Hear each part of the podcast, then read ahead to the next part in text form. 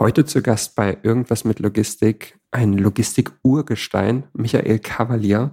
Michael hat schon über 30 Jahre Erfahrung in der Intralogistik und äh, ist aktuell bei der Element Logic als Managing Director in Deutschland äh, zuständig und wird mit uns über die Tücken und Herausforderungen von Automatisierungsprojekten sprechen und kann dann natürlich aufgrund seines Erfahrungsschatzes, der ganz umfangreich ist, ähm, so ein bisschen aus dem Nähkästchen der vergangenen Projekte plaudern. In dem Sinne viel Spaß. Gestern verreckt mir der Stapler, heute Stress mit dem Einkauf und jetzt dieser Scheiß. Welcher Depp hat denn das hier raufgestellt? Hört ihr denn keinen Podcast? Chef, Chef, was denn für ein Podcast? Na, irgendwas mit Logistik! Irgendwas mit Logistik. Der Podcast mit nicht immer ganz wissenschaftlichen Themen. Rund um die spannende Welt der Logistik. Präsentiert von Andreas, Jens und Thomas. Moin zusammen zu einer neuen Folge Irgendwas mit Logistik. Ich bin Andreas. Ich habe äh, meinen kongenialen Kompagnon Jens bei mir. Hallo Jens. Hi Andreas. Schön, dass du wieder dabei bist. Und äh, wie schon angekündigt haben wir Michael bei uns. Äh, Michael, herzlich willkommen wir werden gern starten, dass du nochmal so ein bisschen ausholst. Ich hatte schon erwähnt im Intro, dass du über 30 Jahre Erfahrung mitbringst, also in etwa so alt wie wir sind. Ähm, so lange machst du schon Logistik. Da können wir sicherlich äh, die ein oder andere Anekdote rauskramen. Ähm, aber Michael, vielleicht kannst du noch ein bisschen ausholen. Ähm, wie hat denn das Ganze übel seinen Lauf genommen, dass du schon so lange in der Logistik bist? Ähm, und und äh, was hast du so erlebt? Ähm, starten wir mal so. Ja, vielen Dank auch meinerseits. Guten Morgen und vielen Dank auch für die Möglichkeit, mit euch hier mal äh, eine Stunde Stunde verbringen zu können. Ja, grundsätzlich äh, zu hören, dass ich jetzt schon seit knapp 30 Jahren in der Intralogistik tätig bin, ist fast schon verstörend. Also ich selber fühle mich bei weitem nicht so alt. Grundsätzlich hat mich äh, das Thema Automatisierung schon sehr, sehr früh äh, fasziniert. Äh, das hat schon angefangen im elterlichen Betrieb, wo ich schon ja, im, im, zarten Alter von 12, 13 Jahren eigentlich äh, den Steuerungsbauern äh, für die, die für Steuerung gebaut haben oder Automatisierung für die äh, Anlagen meines Vaters schon damals auf den Wecker gegangen bin mit Ideen und warum macht man das nicht so und warum macht man dies nicht so. Ähm, das hat sich nie geändert.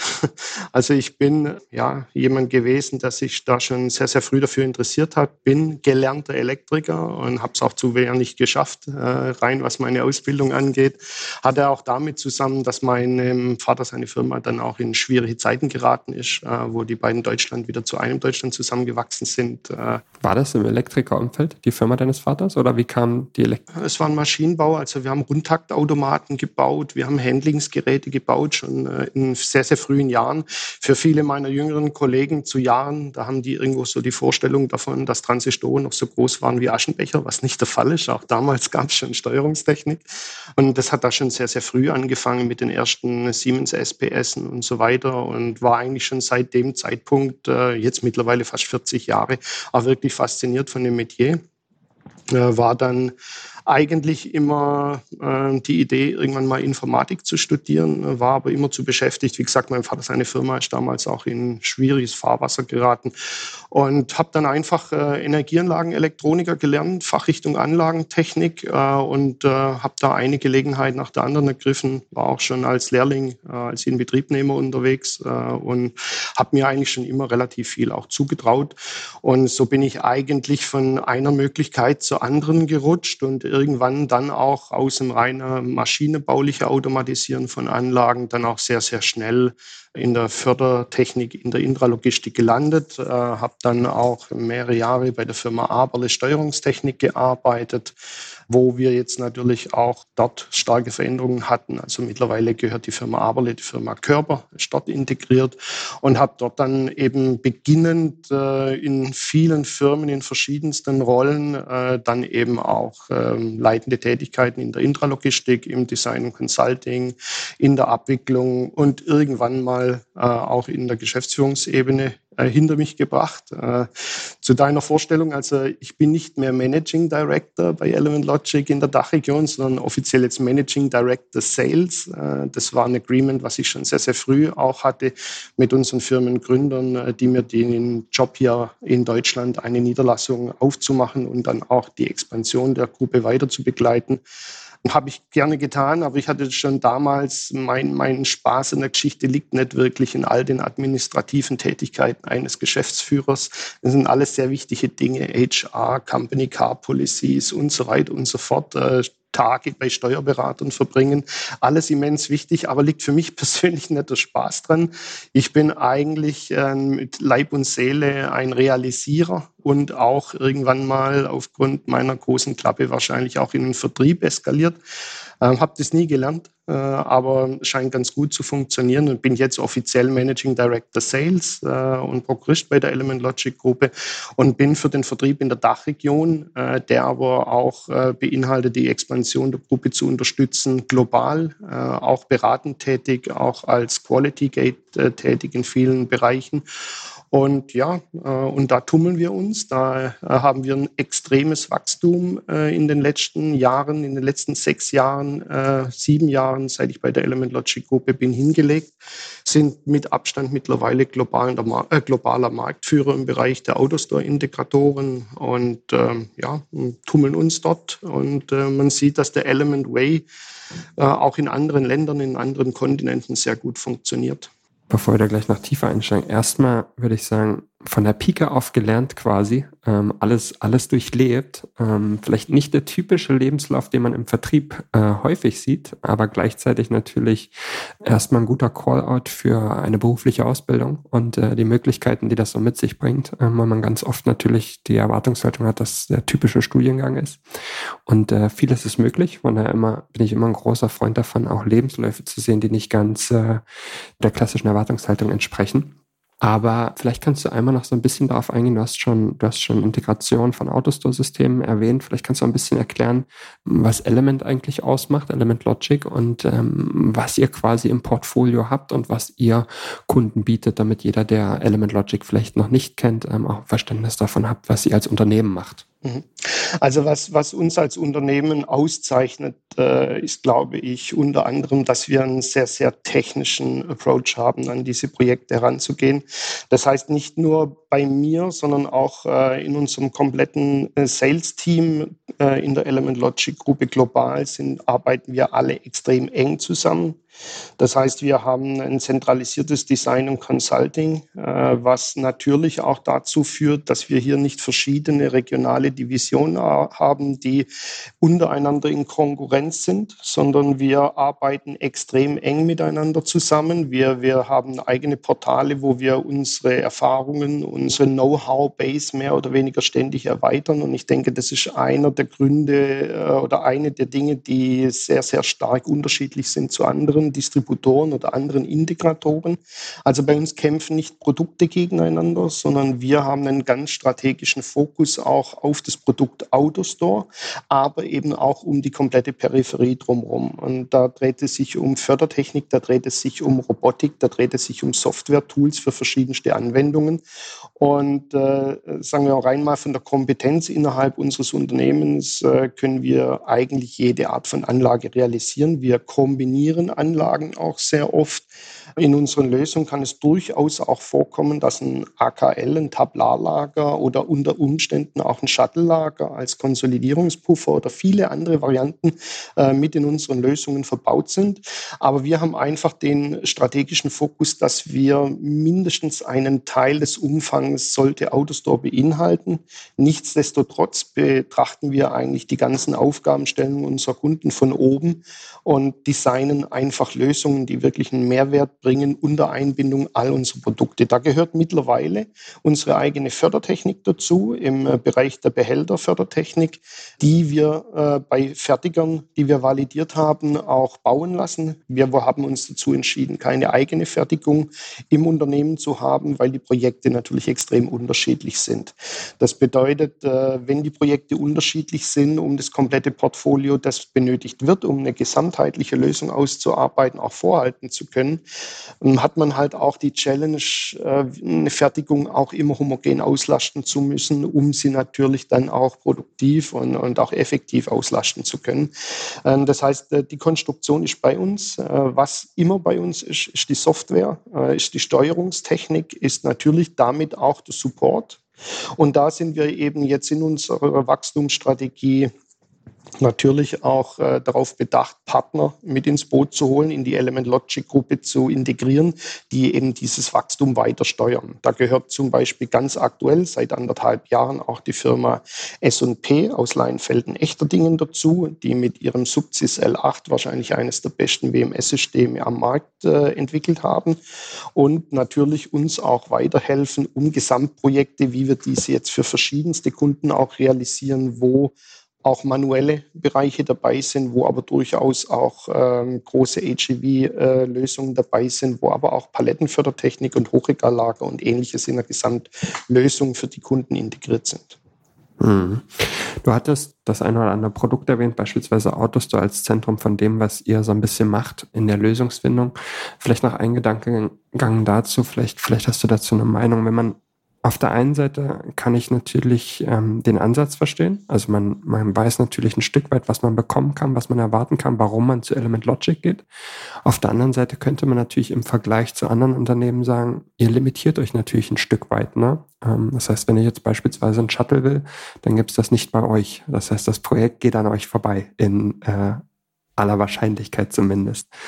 Ist natürlich ein kleiner Spagat, oder? Oder, oder wo siehst du die Stärke ganz, ganz speziell darin, sich so stark auf einzelne Komponenten wie beispielsweise das Autostore oder vielleicht auch bei den AMRs, die ihr benutzt mit äh, Adverb ähm, oder, oder anderen Komponenten, die ihr einsetzt, ähm, wo, ist, wo ist da der, der konkrete Vorteil aus deiner Sicht? Also der konkrete Vorteil ist einfach, dass von dem, was wir liefern, die Qualität extrem hoch ist. Also das heißt, äh, es gibt kaum jemand, der alles liefert, der alles in der gleichen Qualität kann.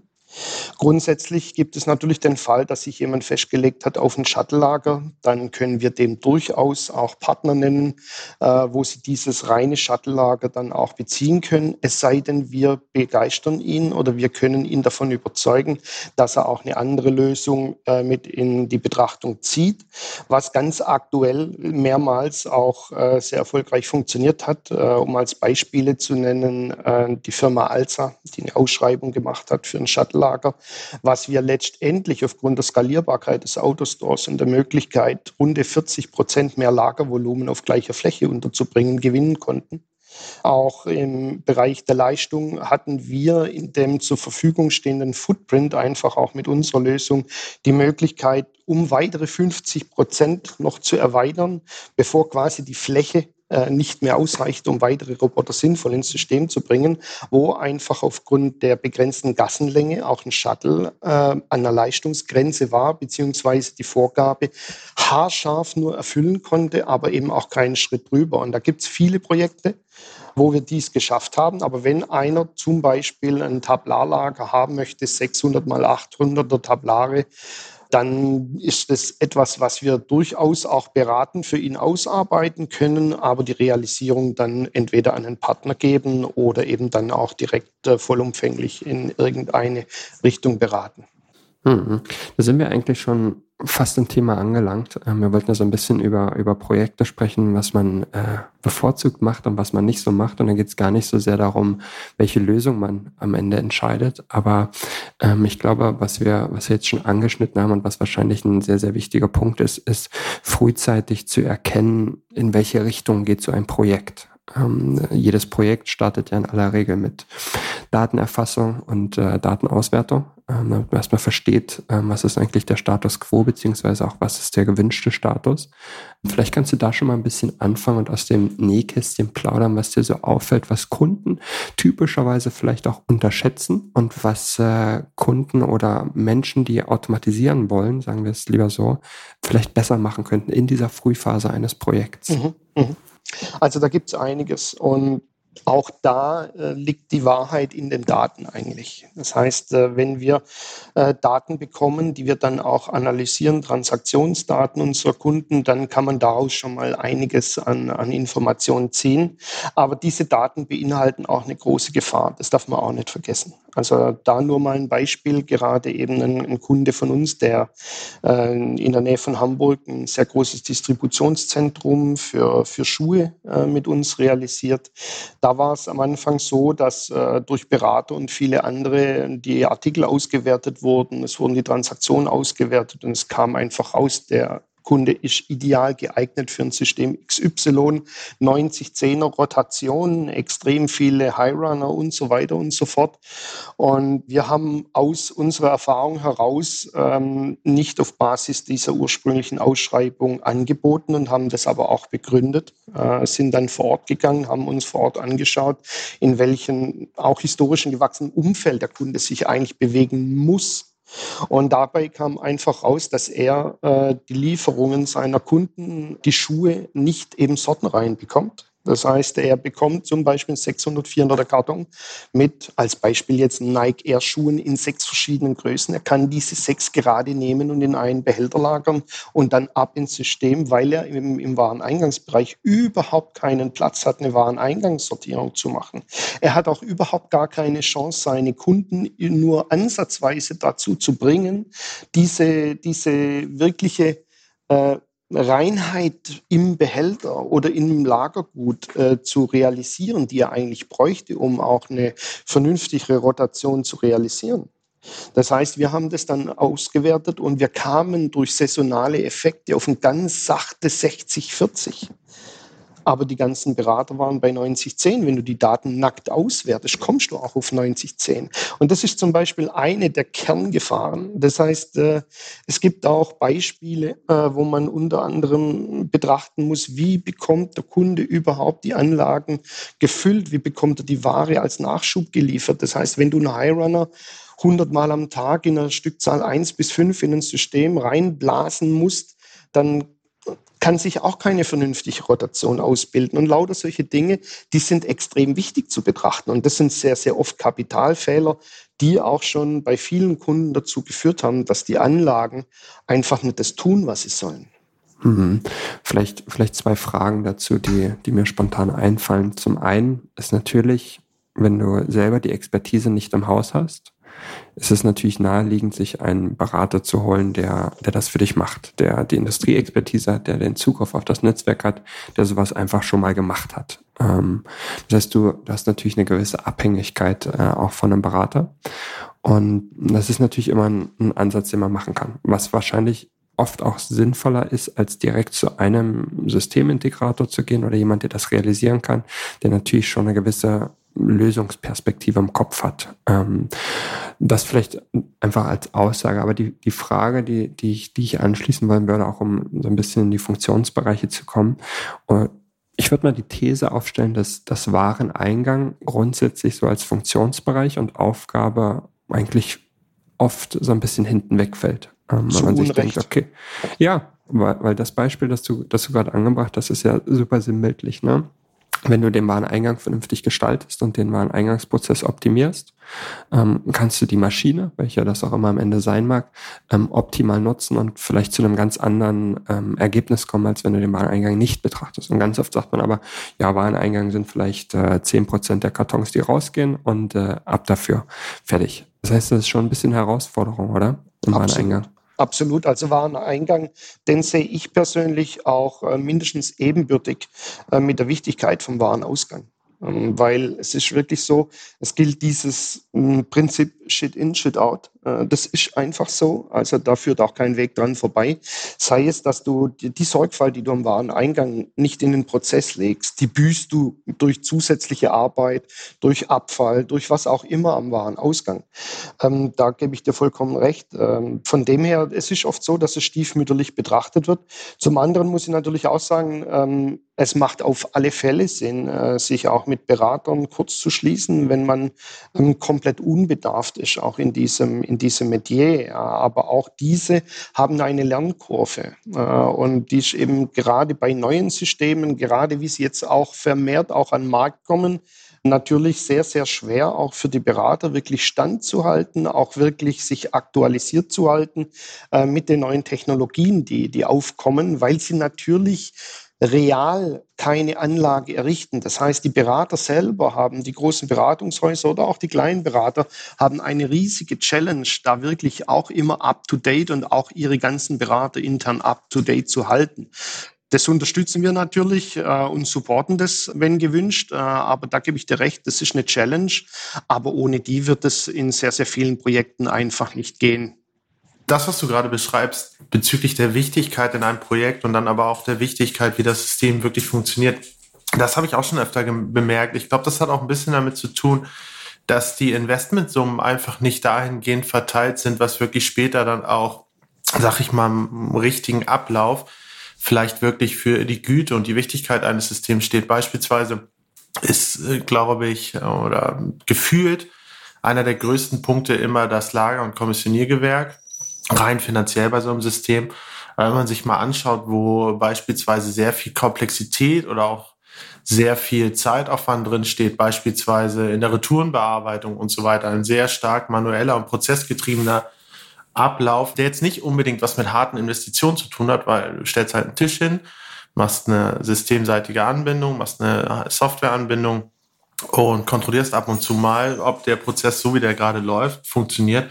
Aber das ist halt nicht das, wo gerade beispielsweise Berater oder vielleicht auch Solution Designer gibt's ja auch immer vermehrter diesen ähm, Berufszweig, da ihr Augenmerk drauf legen, weil das halt nicht das ist, wo dann in dem Projekt das Geld mitverdient wird und wahrscheinlich dann auch die Prozente draufgehen. Ist das ein grundsätzliches Problem, dass sozusagen Investmentsumme bei Projekten und die Komplexität in Systemen nicht immer ähm, an derselben Stelle stehen? Absolut. Also da gebe ich dir vollkommen recht, das ist der Fall. Ähm, es wird sehr, sehr oft auch unterschätzt. Äh, und wenn man gerade eben diese verschiedenen Bereiche anschaut, äh, auch von der Menge an Kosten, die sie im Lager verursachen, ist natürlich einfach auch äh, die Betrachtung, sage ich jetzt mal, der Randprozesse extrem wichtig. Ich meine, Logistik hat ja eh immer ein bisschen so die Problematik, Vordergründe, gerade im Produktionsumfeld, sie ist eigentlich nur Kostentreiber, eigentlich, sage ich jetzt mal in Gänsefüßchen, weil sie nichts produziert, was, was eigentlich zu verdientem Geld führt. Das, das war mit Sicherheit in den in den letzten Jahrzehnten sehr oftmals auch der falsche Gedanke, dass, dass Logistik einen wirklichen Mehrwert bringt, äh, gerade auch in der Betrachtung auch aller Nebenprozesse. Das hat äh, lange Zeit wirklich ein stiefmütterliches Dasein auch gefristet. Ja, aber das ist ja eigentlich äh, genau das, was du am Anfang auch so ein bisschen beschrieben hast, weil ähm, oft sind äh, Personen oder auch Funktionalitäten diesen Entscheidungsprozessen beteiligt, die dieses Projekt nur aus einer spezifischen Sichtweise kennen, nämlich nur Daten sammeln, in Anführungsstrichen nur Daten sammeln, ausschreiben, entscheiden, that's it. So, und das, was ich dann in Excel mal berechnet habe, wenn das dann der Realität nicht erreicht wird, aufgrund unterschiedlichster Thematiken, es kann ja alles sein, es muss ja nicht mal ein Fehler in der Planung sein, es kann ja sein, beispielsweise, dass sich etwas am Artikelspektrum verändert hat, dass die Umkartons aufgrund von ähm, Sourcing, Prämissen oder Einsparungen im Einkauf auf einmal doppelt so groß sind oder nur noch halb so groß. Das kann schon einen riesengroßen Impact haben. Oder dass auch einfach Kunden das, was du dort gebaut hast, damit auf einmal dann nicht mehr zufrieden sind, weil vielleicht eine automatische Packmaschine einen anderen Karton rausschmeißt der zwar deutlich günstiger ist, wahrscheinlich auch deutlich kleiner, als wenn du alles manuell verpackst, aber dann halt nicht mehr so schön gefaltet mit der Schleife ist und dass man das im Projekt nicht mit einbezogen hat.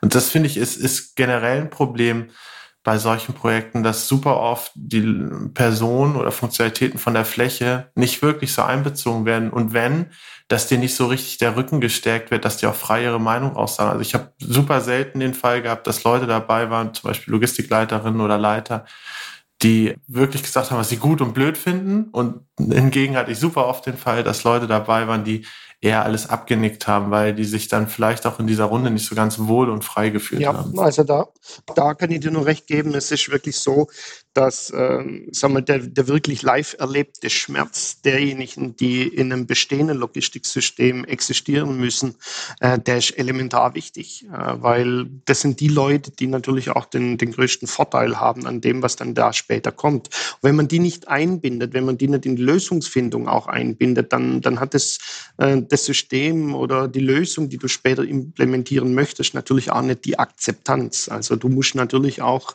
äh, intern verkaufen und das erreichst du eigentlich nur, wenn du die Leute von Anfang an auch wirklich mit einbeziehst. Und wir haben natürlich auch äh, da einen Fokus drauf. Also wir ziehen wirklich auch äh, teilweise die Karte zu sagen, Leute, es gibt kein Festpreisangebot, bevor wir nicht vor Ort waren und mit den wirklichen Anlagenbetreibern gesprochen haben. Also das haben wir öfter schon gezogen, diese Kabel. Mhm. Wenn, wir, wenn wir in dem Prozess mal weitergehen, den du typischerweise hast, bis du irgendwann ähm, ein automatisiertes Lager hast, haben wir jetzt gerade so ein bisschen über Daten gesprochen, auch über Zielprozesse und, und auch über erste Prozesse. Stellen wir uns mal vor, das äh, funktioniert alles tadellos, so wie wir uns das wünschen, egal wer das an der Stelle macht, der Berater selber oder sonst irgendwer. Dann gibt es in einigen Fällen eine Ausschreibung, manchmal auch nicht. Ich denke, in den allermeisten Fällen gibt es eine vernünftige Ausschreibung.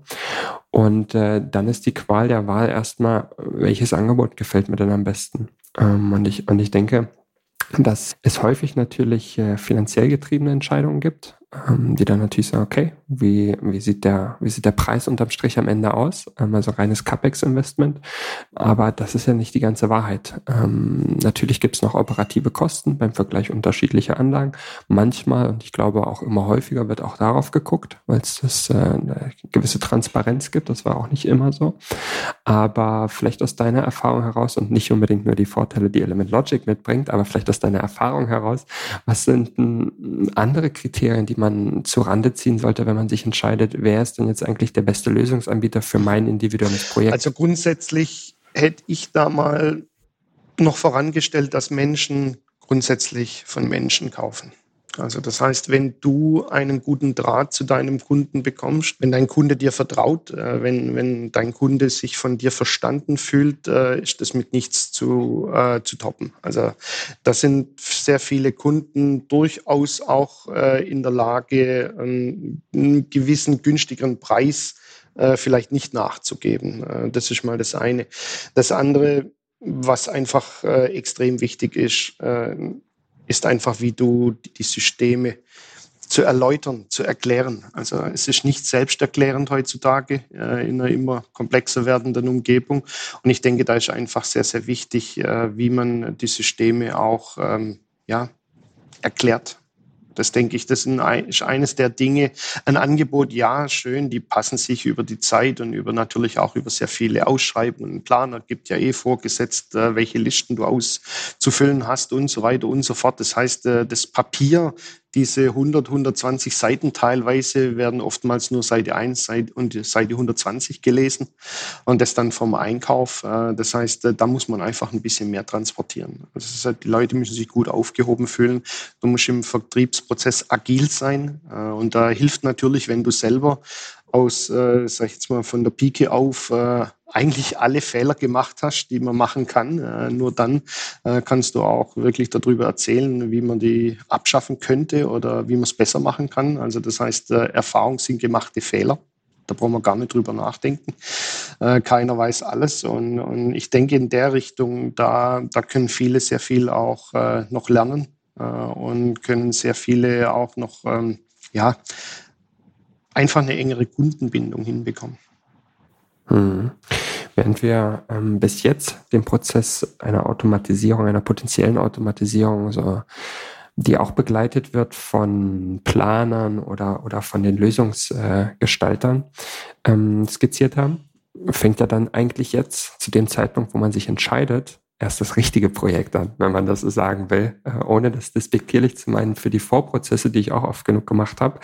Aber tatsächlich fängt jetzt erst der ganze Hassel an. Jetzt äh, muss äh, alles eingetütet werden, beziehungsweise alles ist eingetütet. Jetzt beginnen Produktionszeiten in, äh, für, die, für die unterschiedlichen Lösungskomponenten des, des individuellen Konzepts ähm, und dann äh, wird äh, aufgebaut und in Betrieb genommen. Ähm, aber jetzt beginnt oft so eine Phase, wo man sich aus Kundensicht vielleicht ähm, oft nicht so sicher ist, was muss ich jetzt überhaupt machen und ähm, brauche ich jetzt überhaupt noch externe Hilfe, beispielsweise von einem Berater. Ganz, ganz oft endet hier die Phase eines Beraters, weil jetzt übernimmt dann quasi der Lösungsanbieter. Aber tatsächlich ist das ja eine sehr, sehr entscheidende Phase, in der man auch viele Vorbereitungen treffen muss, in der man viel machen muss, damit das Projekt am Ende dann auch so auf, auf, ausgeführt wird, wie es äh, zum einen terminlich und zum anderen qualitativ geplant war, ähm, auch was die Prozesse angeht. Vielleicht kannst du ein bisschen darauf eingehen, was sind denn jetzt so die Schritte, die man wirklich nicht vergessen sollte, die aber gern Leute mal also, vergessen. Ja, kann ich machen. Und ähm, auch da, wie gesagt, hilft es, wenn du äh, eine gewisse Struktur geschaffen hast äh, und dich auf äh, gewisse Kompetenzen und auf ein gewisses Portfolio natürlich fokussierst. Das heißt, äh, auch das ist, gehört zu dem Thema erklären. Also wir erklären schon im, im Vertriebsprozess sehr detailliert, wie es weitergeht, äh, auch die verschiedenen Phasen, wo unsere Handovers sind, intern, extern, wo dann auch die verschiedenen Quality Gates sind, in die wir die Kunden auch mit einbeziehen. Und das ist extrem wichtig. Also bei uns ist es einfach so, du kommst aus der Sache nicht mehr raus. Das heißt, einfach designen und verkaufen funktioniert nicht, sondern wir sind äh, bis zum äh, Ende des Projektes, bis zur Übergabe an den Aftermarket und aber auch später im Bedarfsfall immer erreichbar äh, und auch immer, ähm, sage ich jetzt mal, verantwortbar. Also das heißt, äh, wir äh, sind nicht jemand, der äh, auch ein System, ein Produkt designt, verkauft und sind dann raus. Den Rest hat das Projektmanagement zu tun und danach leidet der Aftermarket drunter, sondern das wird auch immer wieder intern reviewed. Wir, wir, wir haben standardisierte Prozesse für unsere internen Handover, einmal von Sales an Delivery, was bei uns die Projektrealisierung ist. Dann aber auch mit internen Kickoff-Meetings, mit äh, verschiedensten Quality Gates während der Projektlaufzeit. Und das Ganze läuft sehr, sehr strukturiert ab. Und da ist es natürlich auch so, dass wir den Kunden auch instruieren und auch beraten, äh, dass auf seiner Seite natürlich auch eine gewisse Mannschaft vorhanden sein soll. Das ist natürlich abhängig von der Größe des Projektes, aber es bedeutet natürlich in 99 Prozent aller Projekte, wenn es nicht gerade ein komplettes Startup ist, was aus einem Chaos kommt und über, über jedes bisschen Hilfe von vornherein extrem dankbar ist. Auch sowas haben wir. Aber es bedeutet natürlich auch beim Kunden intern Umstellung von Prozessen. Äh, es bedeutet intern Aufbau einer Mannschaft, die später mit dem äh, neuen Lieferumfang auch klarkommen muss. Sei es jetzt, dass es neue Software-Tools sind, dass es eben neue Technik ist, äh, die auch getrappelshootet werden muss, auch intern. Da kannst du nur durch Schulungen, da kannst du durch ähm, darauf aufmerksam machen, äh, dass eben auch ein gewisses Manning, äh, eine gewisse Personalstruktur beim Kunden notwendig ist, um so ein Projekt je nach Größe natürlich äh, effektiv auch abzuwickeln. Und da nehmen wir uns durchaus auch heraus zu beraten und natürlich auch zu sagen, Kollege, du hast hier bei dir im Haus äh, zwei, drei Personen, die deren Tagesgeschäft übernimmt auch niemand anderes.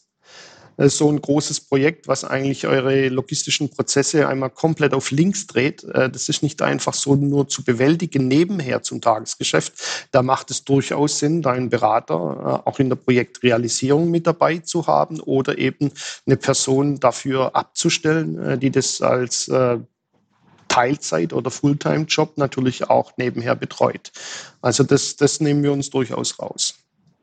Wie geht ihr denn damit um? Also gerade hast du ja beschrieben, Mannschaft darauf vorbereiten, die richtigen Personen und so weiter. Aber was mir öfter auch aufgefallen ist, ist, dass man auch ein gewisses Mindset schaffen muss, gerade wenn solche Projekte dort nicht Alltag sind in dem Umfeld, dafür zu sorgen, Verständnis dafür zu schaffen, dass so etwas auch nicht, wenn dann alles fertig ist, alles getestet, alles integriert, äh, Leistung und Verfügbarkeit abgenommen ist, es trotzdem nicht ab dem ersten Tag bei 1000 Prozent sein kann. So, 1000 Prozent ist eh unrealistisch, aber auch nicht bei 100 Prozent und wahrscheinlich auch nicht bei 80, 70 oder 60 Prozent, sondern vielleicht in der ersten Woche eher bei 50 oder 40 Prozent. Wie geht ihr damit um? Ist das etwas, was man ähm, sehr, sehr offen am Anfang schon berichtet? Stößt das dann die Leute vielleicht eher ab? Sagt man sowas schon im Sales-Prozess oder äh, wie geht man damit um? Weil im Endeffekt gibt es ja kein Projekt, das keine Hochlaufphase hat. Jedenfalls nicht in unserem Umfeld. Wir verkaufen ja in dem Sinne und kaufen keine Autos, die Millionen mal produziert werden, sondern vielleicht eine Maschine, die maximal ein paar hundert Mal im Jahr überhaupt produziert wird. Dementsprechend ist ja auch der Reifegrad anders als Ja, absolut. Auto. Also wir gehen damit sehr, sehr offen um und es finden sich auch in unseren Angeboten schon definitiv Hinweise darauf, dass man eben gewisse Phasen der Projektrealisierung nicht unterschätzen soll auf Kundenseite. Also das heißt, ein System hinzustellen, ein System mit Behältern, mit Tablaren oder mit Paletten oder was auch immer zu füllen und dann leg los, äh, das funktioniert ja nicht. Äh, da bieten wir natürlich auch Hypercare Verkehr an, äh, eben für gewisse Hochlaufphasen. Ähm, das begleiten wir natürlich schon während der Inbetriebnahme, nehmen wir auch äh, Personal äh, vom Kunden hinzu, die die Anlage später mal betreuen sollen. Das heißt nicht, wir bringen denen bei, wie die Anlagen zu Inbetrieb nehmen sind, aber einfach damit auch eine gewisse Scheu vor, den, äh, vor, den neuen, vor der neuen Technik auch verloren geht. Und wir weisen auch durch Beispiele sehr gut darauf hin, was passiert, wenn du gewisse Sachen nicht tust. Ähm, das heißt, wir haben mit, mittlerweile rund 380 äh, Anlagen im Feld. Über die letzten äh, 30 Jahre haben wir natürlich auch ein gewisses Portfolio an, an Kunden, die wir dann auch für Referenzbesuche hinzunehmen. Und wir starten da auch sehr, sehr offene Diskussionen mit den bestehenden Kunden, mit äh, potenziellen Neukunden, was denn alles so passieren kann. Äh, also da versuchen wir schon relativ früh auch äh, eine gewisse ja, einen gewissen Respekt vor der Sache zu vermitteln, äh, dass das nicht alles so einfach äh, genommen wird. Nur mal als ein Beispiel, wir hatten auch schon einen Kunden, der, der hat einen neuen Lagerstandort äh, gebaut und wir haben dem sehr deutlich gesagt, wenn du den einen Lagerbestand runterfährst und den neuen im automatischen System hochfährst, war hier jetzt in dem Fall eine Autostore-Anlage, dann mach nicht den Fehler, dass du mit deinen Highrunnern umziehst, während du die Behälter einlagerst. Weil das war ein Anfang einfach einer der Geschäftsführer, der hatte die Idee, nee, das neue System, damit verdiene ich mein Geld, da müssen die Highrunner rein, da wird, äh, wird am meisten dran verdient, äh, da brauche ich weniger Personal. Und wir haben mehrmals interveniert und haben gesagt, Leute, tut es nicht, ihr vergesst, dass ihr immer schneller leere Behälter einlagert wie ihr die neuen füllt mit euren Highrunnern. Und das heißt, ihr begrabt die quasi. Das heißt, es muss strukturiert geschehen. Das heißt, fang erstmal mit deinen C-Artikel an, B-Artikeln, A-Artikel, und macht es Stück für Stück, wurde letzten Endes äh, überstimmt und war, sagen wir mal, problematisch. Weil in dem Moment, in dem du natürlich deine High-Runner im Lager hast und weitere Behälter parallel einbringst, brauchst du diese natürlich auch.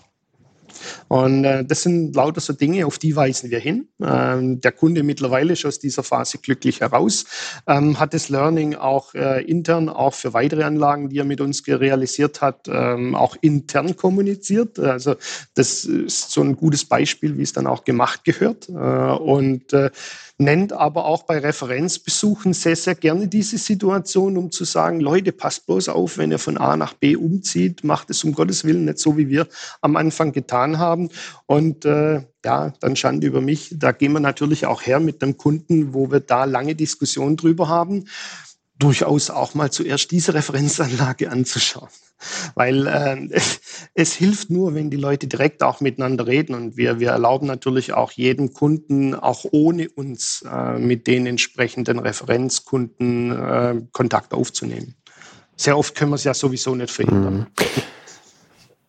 Wenn wir, wenn wir vielleicht nochmal auf die, auf die Mannschaft beim Kunden eingehen und, und ähm, das Team hat das jetzt gerade beispielsweise den äh, den äh, Patriarchen angesprochen, weil es ja schon fast nennen, der Geschäftsführer, der sich über, über die Meinung der Fachexperten hinwegsetzt. Aber in einem perfekten Szenario, und gehen wir mal nicht von einem Großkonzern aus, der, der eine eigene Mannschaft hat, die alles selber planen und, und selber gestalten und Projektmanagement und Co. Aber in einem perfekten Fall, was für Ressourcen braucht man denn mindestens und, und welcher Art und welcher Natur sind die denn, um ein Projekt effizient ähm, zu gestalten und, und umzusetzen? Wahrscheinlich erstmal ein zentralen Ansprechpartner, also ein Projektmanager und was, was noch so? Ja, also absolut ein, ein, ein, Projektmanager und dann natürlich je nach Art und Umfang des Projektes selbstverständlich äh, den mal mehr, mal weniger. Es ist auch nicht so, dass in allen Phasen des Projektes dieser gleich viel zu tun hat. Äh, von dem her, auch da geben wir äh, Empfehlungen, was das durchaus im Ver Projektverlauf auch an Aufwand bedeutet.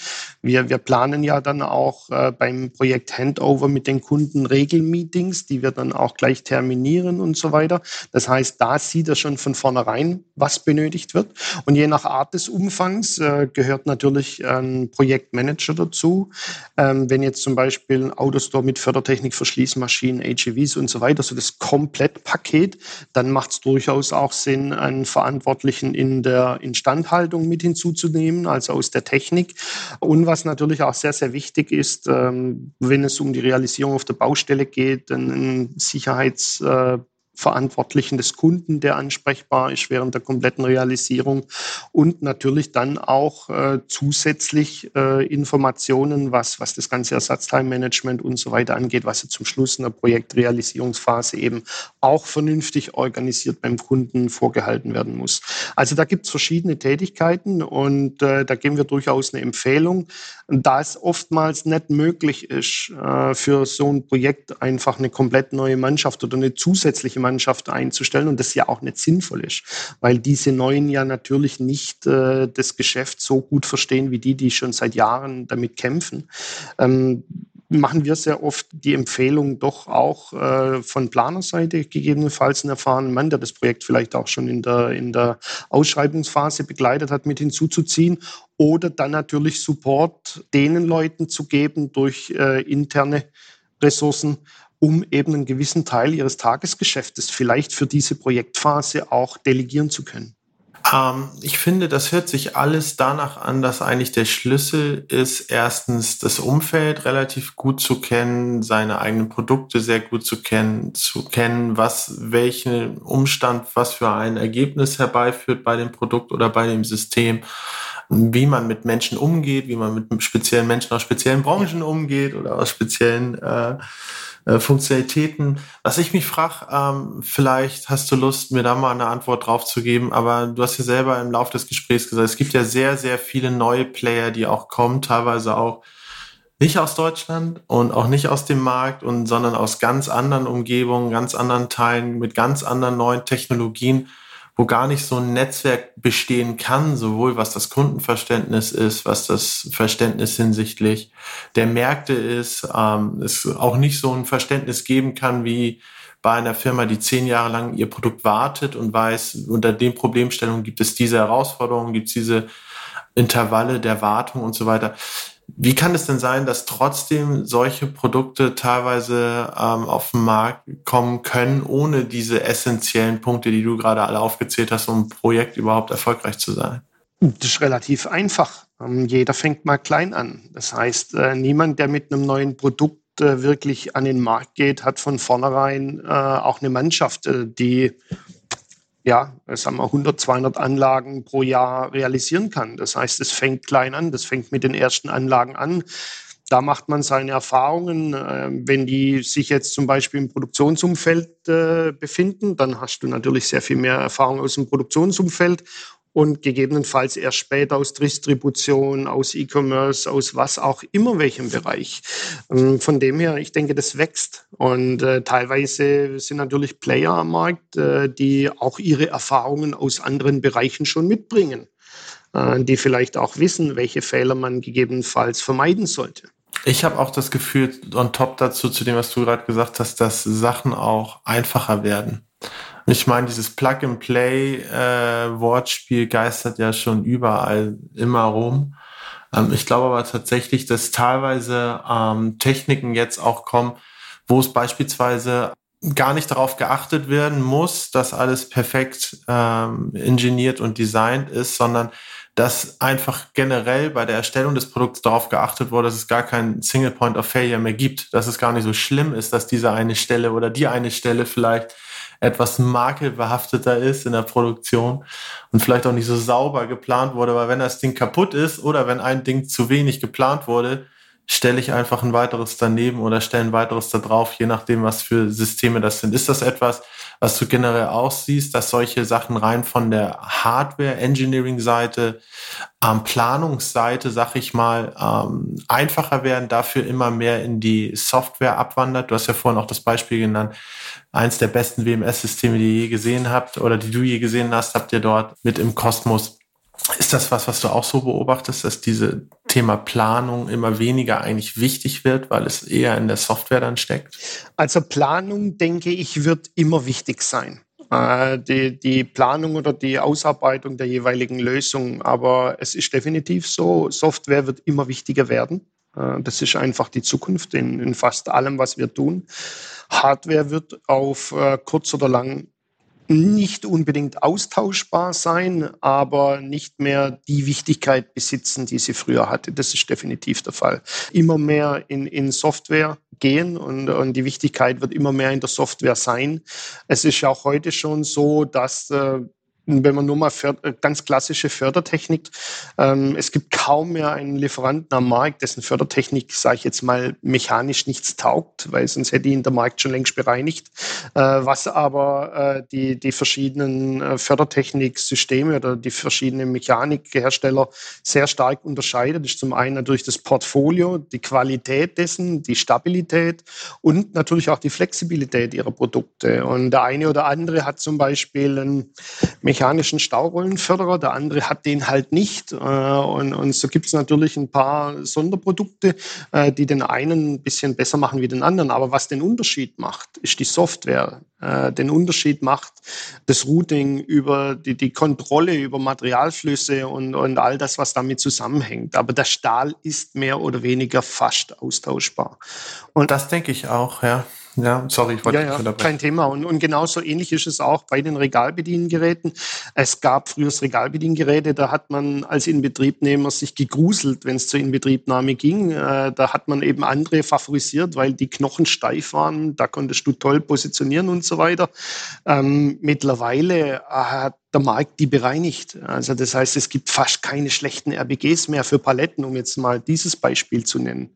Also da denke ich, äh, da geht der Trend hin, dass die Mechanik wird auf lange Sicht austauschbar sein. Das wird ja auch generell spannend für Firmen äh, an und für sich in dem Marktumfeld, weil du dann ja auch deine Wertschöpfung anders gestalten Korrekt. musst. Wenn dann irgendwann das nicht mehr das Unterscheidungsmerkmal sein kann, wo du eigentlich ursprünglich herkommst, musst du ja eigentlich die Zeichen der Zeit rechtzeitig erkannt haben, dir mehr oder minder eine stabile oder am besten noch leistungsfähige Software-Expertise und Software-Portfolio aufgebaut zu haben. Ich will da gar nicht so weit in die Software-Thematik abschweifen. Ich finde es nur super spannend, weil ähm, wir reden ja ein bisschen über Fallstricke und auch über Best Practices bei Projekten und so weiter. Und ich glaube, man hat so ein bisschen gesehen, so in den letzten Jahren hatte ich oft das Gefühl bei Projekten, dass so ein bisschen ohne es jetzt despektierlich zu meinen, so alte Schule auf, auf New School getroffen ist, ne, und du dann halt so Projekte hattest, entweder hat IT überhaupt gar keine Rolle gespielt oder teilweise eine sehr aufgebauschte, völlig übertriebene Rolle, aber so wirklich dieses äh, Mittelding, wie es eigentlich sein müsste, das Zusammenspiel, was du ja in so einer Transformationsphase hast, die wir gerade stecken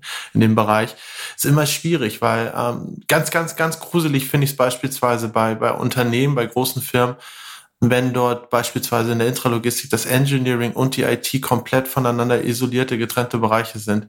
Das finde ich so weit weg von dem, wo man eigentlich stehen müsste. Und das ist ja eher die Regel als die Ausnahme, dass meistens Engineering oder Projektengineering oder Solution Design, wie man es auch mal nennen möchte, bei den größeren Unternehmen und IT ähm, genauso weit entfernt eigentlich voneinander sind wie, keine Ahnung, IT und Export. Ist, ist, ist ganz, ganz wild. Und ich glaube, die, die das am besten umsetzen können, und auch am wenigsten Scheu davor haben zu sagen, okay, das, was jetzt die letzten 40, 50 Jahre mein Unterscheidungsmerkmal ausgemacht hat, die, der Stahl, die Art, den Stahl zu verbauen und so weiter, kann halt ewig nicht oder nicht ewig weiter mein USP sein, sondern ich muss mich da transformieren. Ich glaube, das werden dann auch die Erfolgreichen sein, die das dann auch akzeptieren. Bin ich bei dir. Also du, du darfst eigentlich Softwareentwicklung nicht vom Kundenkontakt trennen. Reine Entwickler, die stumpf nur Aufgaben erfüllen in der Programmierung, yes, bringt ja. auf lange Sicht keinen Mehrwert. Äh, auch die Ebenen müssen verstehen, wo sie eigentlich hin müssen. Äh, das heißt, es sind nicht einfach nur stupide Maschinen, die Programmieraufgaben erfüllen, ohne den Sinn dahinter zu verstehen. Ich denke, das ist wichtig, dass man das auch, äh, um es mal sozusagen, geerdet hält. Mhm. Da kann man abschließend nach äh, über 45 Minuten Gespräch ja fast nur sagen, hättest du mal Informationstechnik äh, die Ausbildung damals gemacht, Michael, so wie das anfangs ja. gesagt hattest, dann äh, wärst du jetzt der Mann, bist du aber scheinbar trotzdem, denn äh, ich glaube, in, in dem Gespräch hast du uns wunderbar aufgezeigt, wie hilfreich Fehlerkultur am Ende auch ist. Ähm, Fehler machen, daraus lernen, Erfahrung aufbauen und ähm, die Dinger besser machen. Von daher würde ich sagen, auch ohne Informationstechnik-Ausbildung gut gemacht und äh, weiter so. Ähm, lieber Michael, vielen, vielen Dank für deine Zeit, für dein Gespräch und äh, bis zum nächsten Mal. Bis zum nächsten Mal, hat Spaß gemacht. Ciao. Dankeschön.